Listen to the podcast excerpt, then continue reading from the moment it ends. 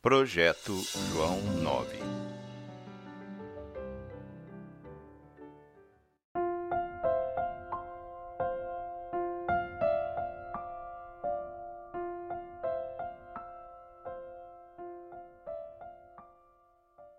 O Amor de Cristo, de Robert Murray McShane. Porque o amor de Cristo nos constrange, 2 Coríntios 5,14. De todos os aspectos do caráter do apóstolo Paulo, a sua atividade incansável era a mais marcante, com base na sua história inicial, que nos conta acerca de seus esforços pessoais como assolador da igreja primitiva, quando ele era um injurioso blasfemador e perseguidor, fica muito claro que essa era a característica proeminente de sua mente natural. Mas quando agradou ao Senhor Jesus Cristo manifestar nele toda a sua longanimidade e fazer dele um padrão para aqueles que depois haveriam de crer nele, é belo e muito instrutivo ver como as características naturais deste homem atrevidamente mau tornaram-se não somente santificadas, como também revigoradas e aumentadas. Verdadeiramente, todo aquele que está em Cristo é uma nova criatura. As coisas velhas já passaram, eis que tudo se fez novo. Em tudo somos atribulados, porém não angustiados, perplexos, porém não desanimados, perseguidos, porém não desamparados, abatidos, porém não destruídos. Tal era a figura fiel de Paulo depois de convertido. Conhecendo os terrores do Senhor e a temível situação de todos os que estavam ainda em seus pecados, o alvo de sua vida era persuadir os homens. Ele lutava para que, se possível, recomendasse a verdade para suas consciências. Porque se enlouquecemos é para Deus, e se conservamos o juízo é para vós. Versículo 13. Não importa se o mundo nos considera sábios ou loucos, a causa de Deus e das almas humanas é aquela na qual estamos pondo todas as nossas energias. Quem então não estaria disposto a perguntar acerca da motivação de todos esses labores sobrenaturais? Quem não desejaria ter escutado dos próprios lábios de Paulo o princípio poderoso que o impelia através de tantas labutas e perigos? Que fórmula mágica apossou-se dessa mente poderosa, ou que influência antropológica imperceptível, com poder incessante, encorajou-o a avançar através de todos os desalentos, fazendo-o indiferente tanto ao riso sarcástico do mundo como ao temor do homem, igualmente indiferente ao sorriso do cético ateniense, da carranca do luxurioso coríntio e da fúria do judeu de mente fechada? Que diz o próprio apóstolo? Temos sua explicação no mistério das palavras seguintes: O amor de Cristo nos constrange. 1. Um, o constrangedor amor de Cristo. Desde que a morte de Cristo é apontada por todos como exemplo de seu amor, torna-se óbvio pela explicação seguinte que aqui se trata do seu amor para com o homem e não do nosso amor para com ele. Veja 2 Coríntios 5,15. Foi a visão da extraordinária compaixão do Salvador, movendo-o a morrer pelos seus inimigos, a sofrer tremendamente por todos os pecados deles e provar a morte por todos os homens, que deu a Paulo o impulso em cada embate, que tornou qualquer sacrifício leve para ele e fez com que nenhum mandamento lhe fosse pesado. Ele correu com paciência a carreira que lhe estava proposta. Por quê? Porque olhando para Jesus, ele viveu como um homem crucificado para o mundo e o mundo crucificado para ele. De que forma? Olhando para a cruz de Cristo. Como o sol natural exerce uma poderosa e incessante atração sobre os planetas que giram ao seu redor, Assim também fez o sol da justiça, que de fato nascera no apóstolo Paulo, com um brilho superior ao do sol meridiano, exercendo sobre sua mente uma contínua e toda poderosa energia, constrangendo-o a viver dali para frente, não mais para si mesmo, e sim para aquele que morrera e ressurgira por ele. Outro sim, observe que isso não foi uma atração temporária ou intermitente que se exerceu sobre seu coração e vida, mas uma contínua e permanente atração. Ele não diz que o amor de Cristo uma vez o constrangeu ou que o constrangeria nem que nos momentos de emoção, de oração ou de devoção especial, o amor de Cristo costumava constrangê-lo. O apóstolo disse simplesmente que o amor de Cristo o constrange. É o sempre presente, sempre permanente, sempre ativador poder que forma o motivo principal de todo o seu trabalho, de tal forma que, retirado isso, suas energias se vão embora e Paulo se torna fraco como os outros homens. Lendo essas palavras, porventura haveria um coração desejoso de possuir tal princípio mestre? Não haveria alguém que tenha chegado àquele estágio mais interessante da experiência cristã, no qual esteja suspirando por um poder para tornar-se novo? Você já entrou pela porta estreita da fé. Você já viu que não há paz para o não justificado e, portanto, tens te revestido de Cristo como tua justiça e já sentes algo do gozo e paz do crente. Você pode olhar para a tua vida do passado, sem Deus no mundo, sem Cristo no mundo e sem o Espírito no mundo. Pode ver a ti mesmo como um condenado rechaçado, e então diz: Mesmo que lavasse minhas mãos em água de neve, ainda assim minhas próprias roupas me aborreceriam. É verdade que você pode fazer tudo isso com vergonha e autorreprovação, porém sem desânimo e desespero, pois teus olhos têm sido erguidos com fé para aquele que foi feito pecado por nós, e você está persuadido de que, como agradou a Deus lançar todas as suas iniquidades na conta do Salvador, Assim ele deseja e tem sempre desejado atribuir toda a justiça do Salvador a você. Sem desespero, disse eu.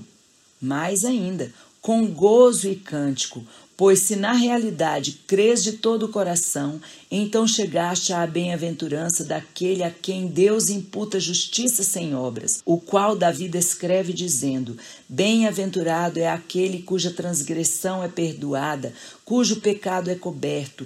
Bem-aventurado é o homem a quem o Senhor não imputa iniquidade. Salmo 32, 1 e 2. Esta é a paz do homem justificado, mas esta paz é um estado de perfeita bem-aventurança? Não há mais nada a desejar? Eu apelo àqueles que sabem o que é ser justificado pela fé, que é que ainda turva o semblante que reprime a exultação do espírito? porque nem sempre podemos participar na canção de ação de graças. Bendiz o Senhor, ó minha alma, e não te esqueças de nenhum de seus benefícios. É Ele que perdoa todas as tuas iniquidades? Se já recebemos o perdão dos nossos pecados, por que seria necessário argumentarmos como o salmista que clama: Por que estás abatida, ó minha alma, e por que te perturbas dentro em mim? Meus amigos, entre vocês não existe um crente verdadeiro que tenha deixado de sentir este inquietante sentimento do qual estou falando. Pode haver alguns que eu tenham sentido de maneira tão dolorosa que, como uma nuvem negra, tenha obscurecido a doce luz da paz do Evangelho e o brilho do rosto da pessoa reconciliada. O pensamento é este: sou um homem justificado, mas ai de mim, não sou um homem santificado. Posso olhar para minha vida passada sem desespero, mas como poderei olhar para frente aquilo que está no futuro? Não há um panorama moral mais pitoresco em todo o universo do que o apresentado por essa alma. Perdoadas todas as transgressões passadas, o olhar volta-se para o interior com uma clareza e imparcialidades desconhecidas anteriormente.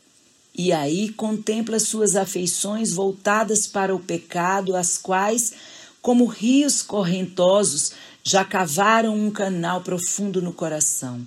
Também vê suas crises periódicas de paixão, outrora irresistível e sobrepujante como as marés do oceano, junto com suas perversidades de temperamento e hábito, pervertidos e obstinados, como os ramos retorcidos de um carvalho impedido de crescer.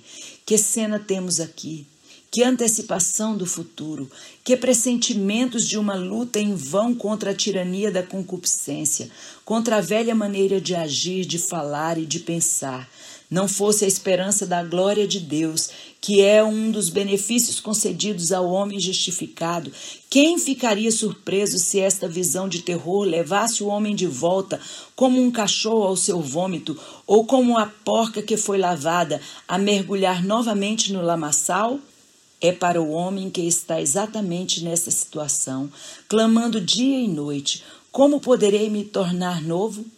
Que bem faz a mim o perdão dos pecados passados, se não sou libertado do amor ao pecado?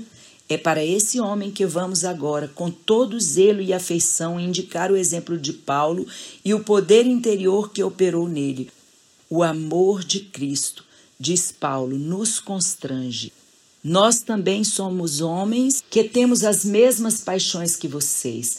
Aquela mesma visão que vocês veem com desânimo dentro de si foi revelada da mesma maneira para nós em todo o seu poder desencorajante.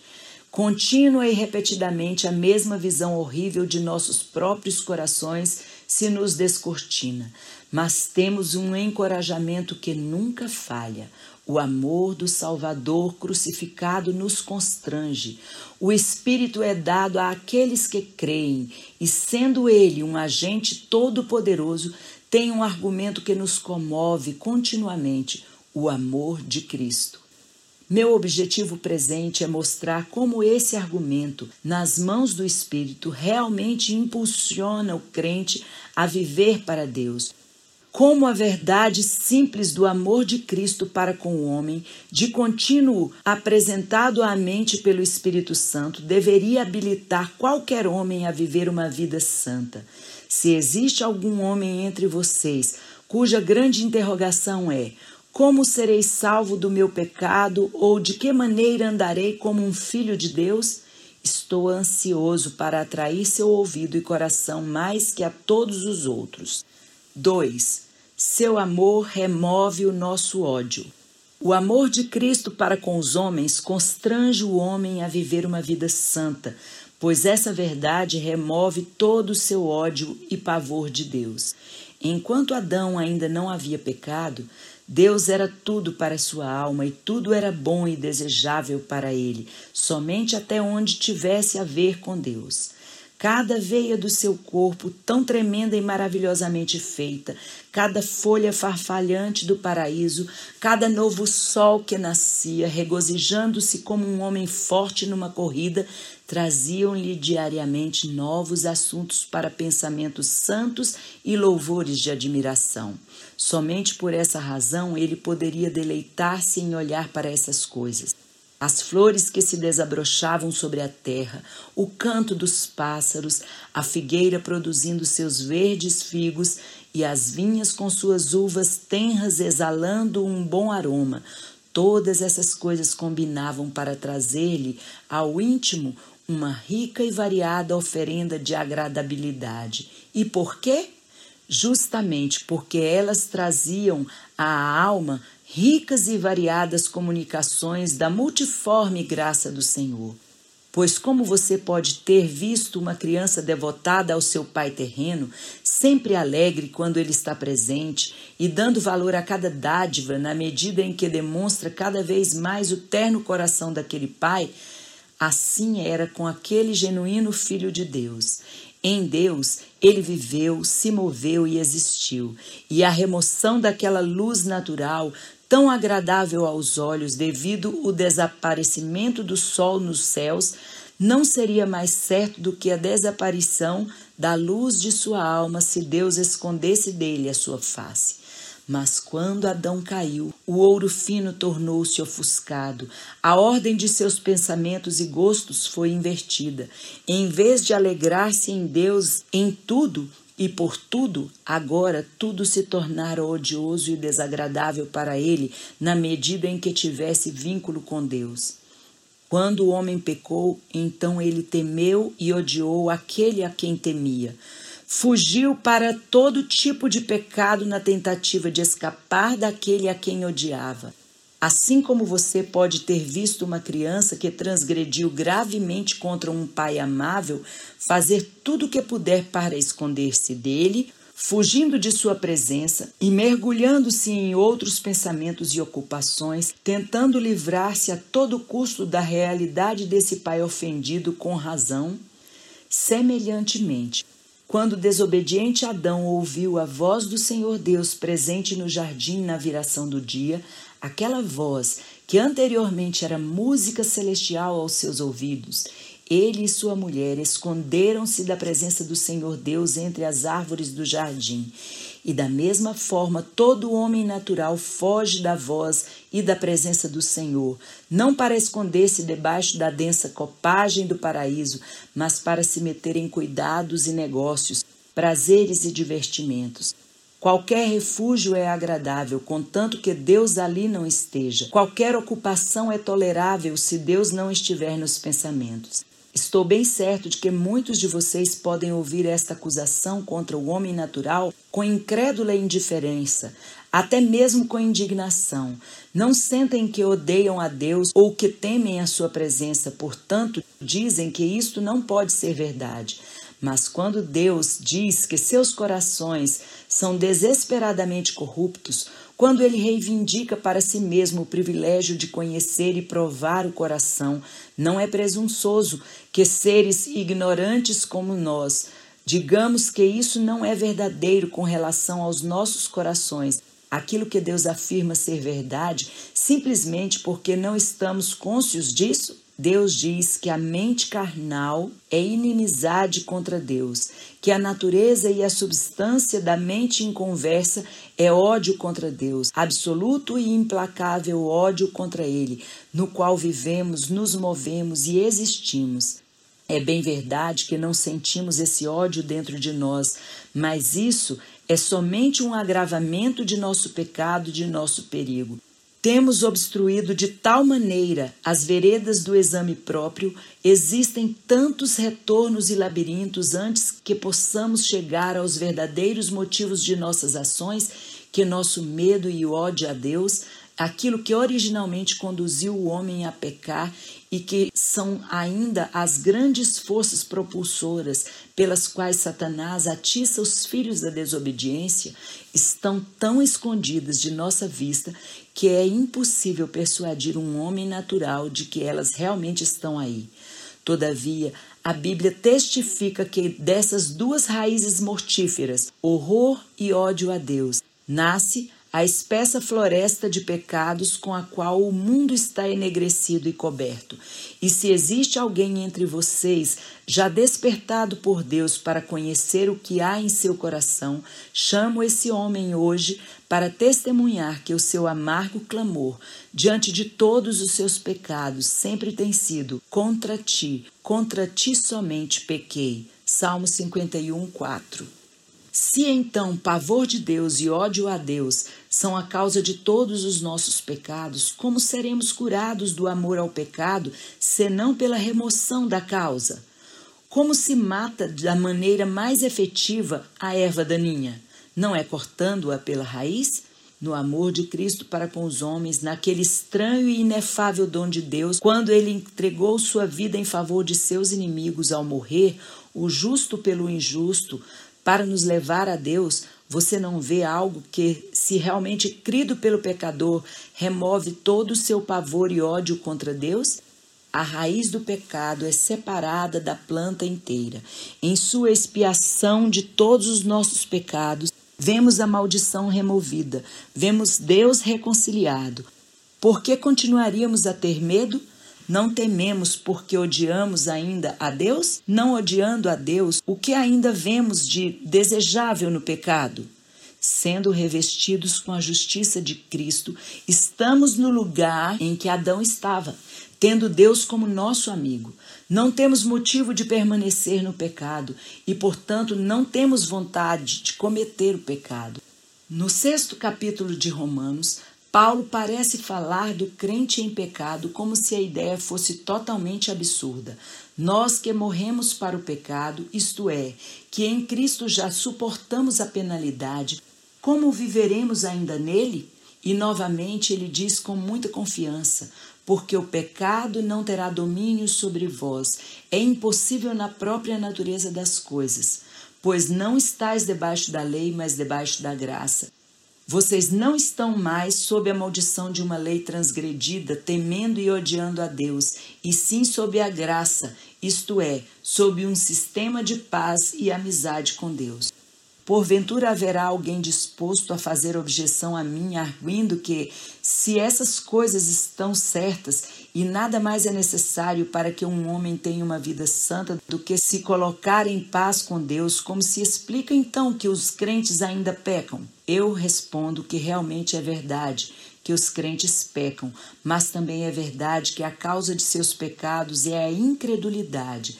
Se você e eu vivêssemos com nossos olhos voltados diretamente para Cristo crucificado, oferecendo gratuitamente a todos uma justiça que cobre todos os nossos pecados, e se essa constante visão do amor de Cristo se mantivesse dentro de nós, como seguramente o seria se olhássemos com honestidade, a paz de Deus, que ultrapassa todo o entendimento, paz que não depende de nós e sim da plenitude que está em Cristo.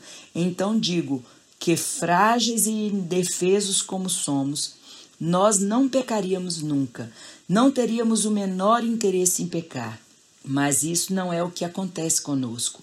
Quão frequentemente durante o dia o amor de Cristo fica completamente fora de vista. Quão frequentemente é obscurecido para nós, às vezes é escondido de nós, até mesmo por Deus, para nos ensinar o que somos. Quão frequentemente esquecemos a plenitude de Sua oferta, a perfeição de Sua justiça e ficamos sem a vontade e a confiança de reivindicar qualquer participação nele. Quem pode, portanto, estranhar que onde haja tanta incredulidade, o pavor e o ódio contra Deus se insinuasse repetidas vezes e o pecado frequentemente erguesse sua cabeça venenosa? O assunto é muito claro, basta que tenhamos visão espiritual para percebê-lo. Se vivermos uma vida de fé no Filho de Deus, então seguramente viveremos uma vida de santidade. Eu não estou dizendo que deveríamos fazê-lo, e sim que nós faremos isso como consequência necessária. Mas até onde não vivermos uma vida de fé, viveremos uma vida de impiedade. É através da fé que Deus purifica o coração, e não há outro modo. Haverá entre vocês então alguém desejoso de se tornar novo e ser libertado da escravidão de hábitos e afeições pecaminosas? Não podemos indicar-lhe outra solução a não ser o amor de Cristo. Contemple como ele te amou. Veja o que ele padeceu por você. Coloque seu dedo, por assim dizer, nas marcas dos cravos e lance sua mão no seu lado. E não seja mais incrédulo, mas crente. Sob uma convicção de pecado, fuja para o Salvador dos pecadores. Como a pomba temerosa voa para se esconder entre as fendas da rocha, assim também fuja para te esconder nas feridas de teu Salvador. E quando você o tiver achado como a sombra de uma grande rocha numa terra deserta, e sentar-se debaixo da sua sombra com grande deleite, perceberá que ele acabou com toda a inimizade, havendo terminado com toda a luta. Deus agora está do teu lado plantado com Cristo na semelhança de sua morte, assim você será também na semelhança de sua ressurreição. Morto para o pecado, você será vivo para Deus. 3. Seu amor ativa o nosso amor. O amor de Cristo para com o homem constrange o crente a viver uma vida santa, pois essa verdade não somente remove nosso temor e ódio, mas ativa o nosso amor. Quando somos levados em paz a ver a face de Deus reconciliado conosco, isso se torna um grande privilégio. Mas como podemos olhar para essa face reconciliadora e não amar aquele que nos amou de tal forma? O amor gera amor. Dificilmente deixamos de estimar aqueles na terra que realmente nos amam, por mais indignos que sejam. Mas quando somos convencidos de que Deus nos ama, e isso de tal forma que deu seu Filho por todos nós, que podemos fazer senão amá-lo? Nele estão todas as excelências, tudo para despertar o nosso amor. Eu já mostrei que o Evangelho é um esquema restaurador Ele nos leva de volta ao mesmo estado de amizade com Deus que Adão desfrutou e assim remove o desejo para o pecado. Agora quero vos mostrar que o Evangelho faz muito mais do que restaurar-nos ao estado do qual caímos. Se contínuo e sinceramente abraçado por nós, ele nos leva a um estado muito melhor do que o de Adão. Ele nos constrange por um motivo muito mais poderoso. Adão não possuía o poderoso amor remidor de Deus derramado em seu coração e, portanto, não tinha esse poder constrangedor para fazê-lo viver para Deus. Todavia, nossos olhos têm contemplado essa maravilha. Diante de nossos olhos, Cristo tem sido representado como crucificado. Se realmente cremos, seu amor nos tem levado à paz através do perdão, e sendo perdoados e estando em paz com Deus, o Espírito Santo nos é dado. Para fazer o quê? Ora, justamente para derramar essa verdade em nossos corações, para nos mostrar mais e mais desse amor de Deus para conosco, a fim de que amemos aquele que tanto nos amou e vivamos para aquele que morreu e ressurgiu por nós. É realmente admirável observar como o método bíblico para fazer-nos santos é apropriado para a nossa natureza.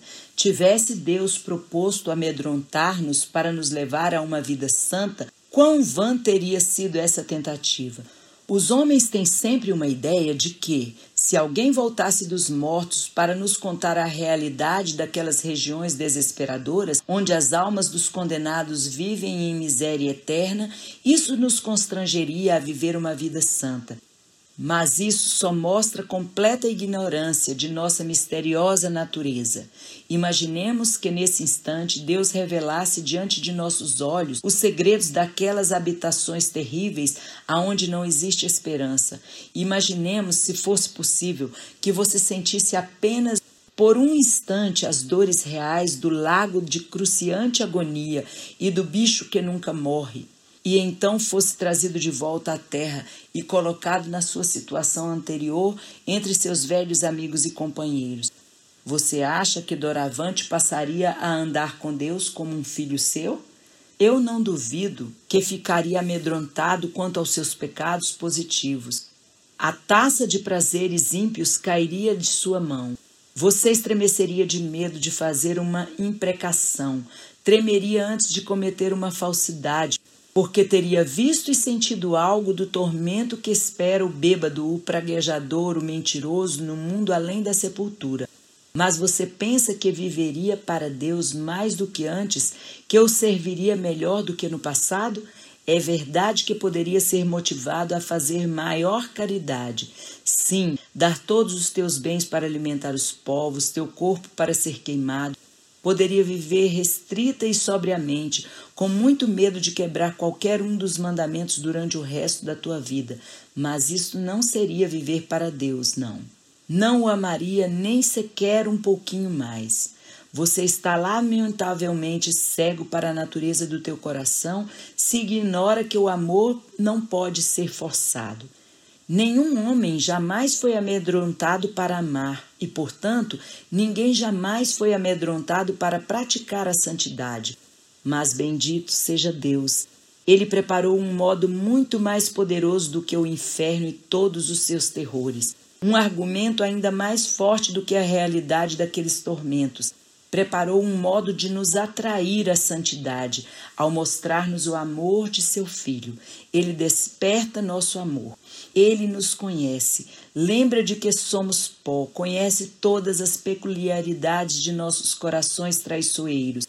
Portanto, ajustou a sua maneira de santificar a criatura a ser santificada. Assim, o Espírito não usa de terror para nos santificar, e sim de amor. O amor de Cristo nos constrange, ele nos atrai com cordas humanas, com cordas de amor. Qual é o pai que não sabe que o modo verdadeiro de se ganhar a obediência de uma criança é ganhar as suas afeições? Para ganhá-las, Elas que por natureza perambulam por todo o mundo e se centralizam em qualquer coisa menos nele, ele enviou seu Filho ao mundo para suportar a maldição de nossos pecados. Sendo rico, se fez pobre por amor de vós, para que pela sua pobreza vos tornasseis ricos. 2 Coríntios 8, 9.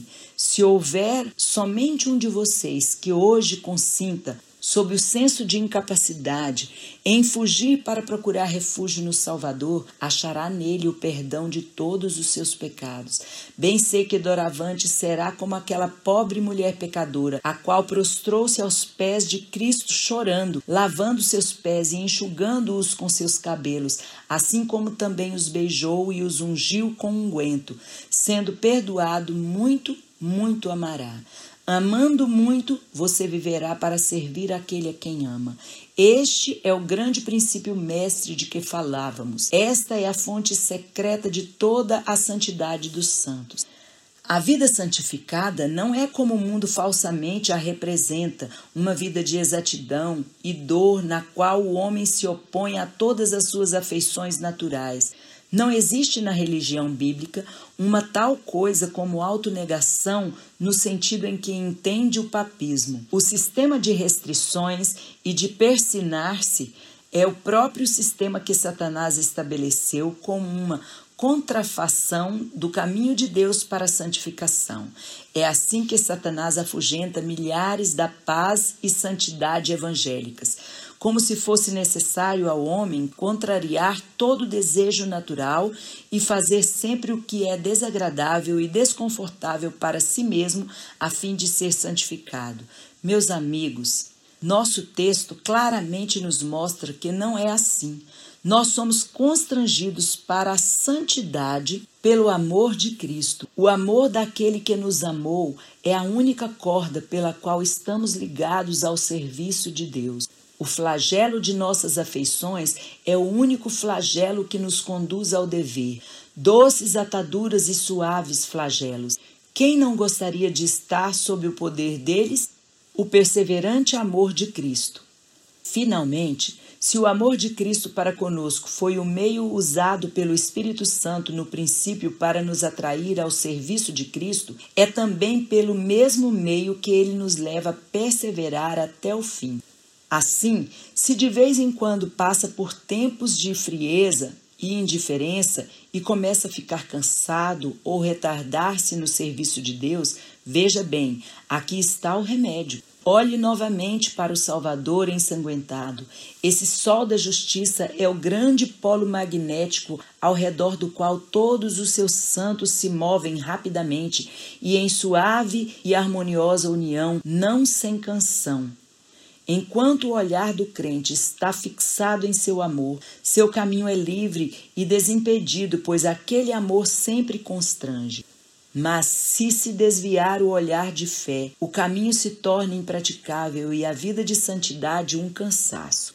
Portanto, quem quiser viver uma vida de santidade perseverante deve manter seus olhos fixos no Salvador. Enquanto Pedro olhou somente para o Salvador, andou sobre o mar em segurança, indo para Jesus. Mas quando olhou em redor e viu o vento impetuoso, teve medo e, começando a afundar, gritou: Senhor, salva-me! Assim será também com você. Enquanto olhar com fé para o Salvador que te amou e deu-se a si mesmo em seu lugar, poderá singrar as águas do oceano tumultuoso da vida, e as plantas de teus pés não ficarão molhadas, mas ao olhar em volta você verá os ventos e as ondas que te ameaçam de todo lado, e então, como Pedro, começarás a afundar e a gritar: Senhor, salva-me! Quão justamente então podemos dirigir a você a repreensão do Salvador a Pedro? Ó oh, homem de pouca fé, por que duvidaste? Olhe novamente para o amor do Salvador e contemple aquele amor que te constrange a não viver mais para ti mesmo, mas para aquele que morreu e ressurgiu por você.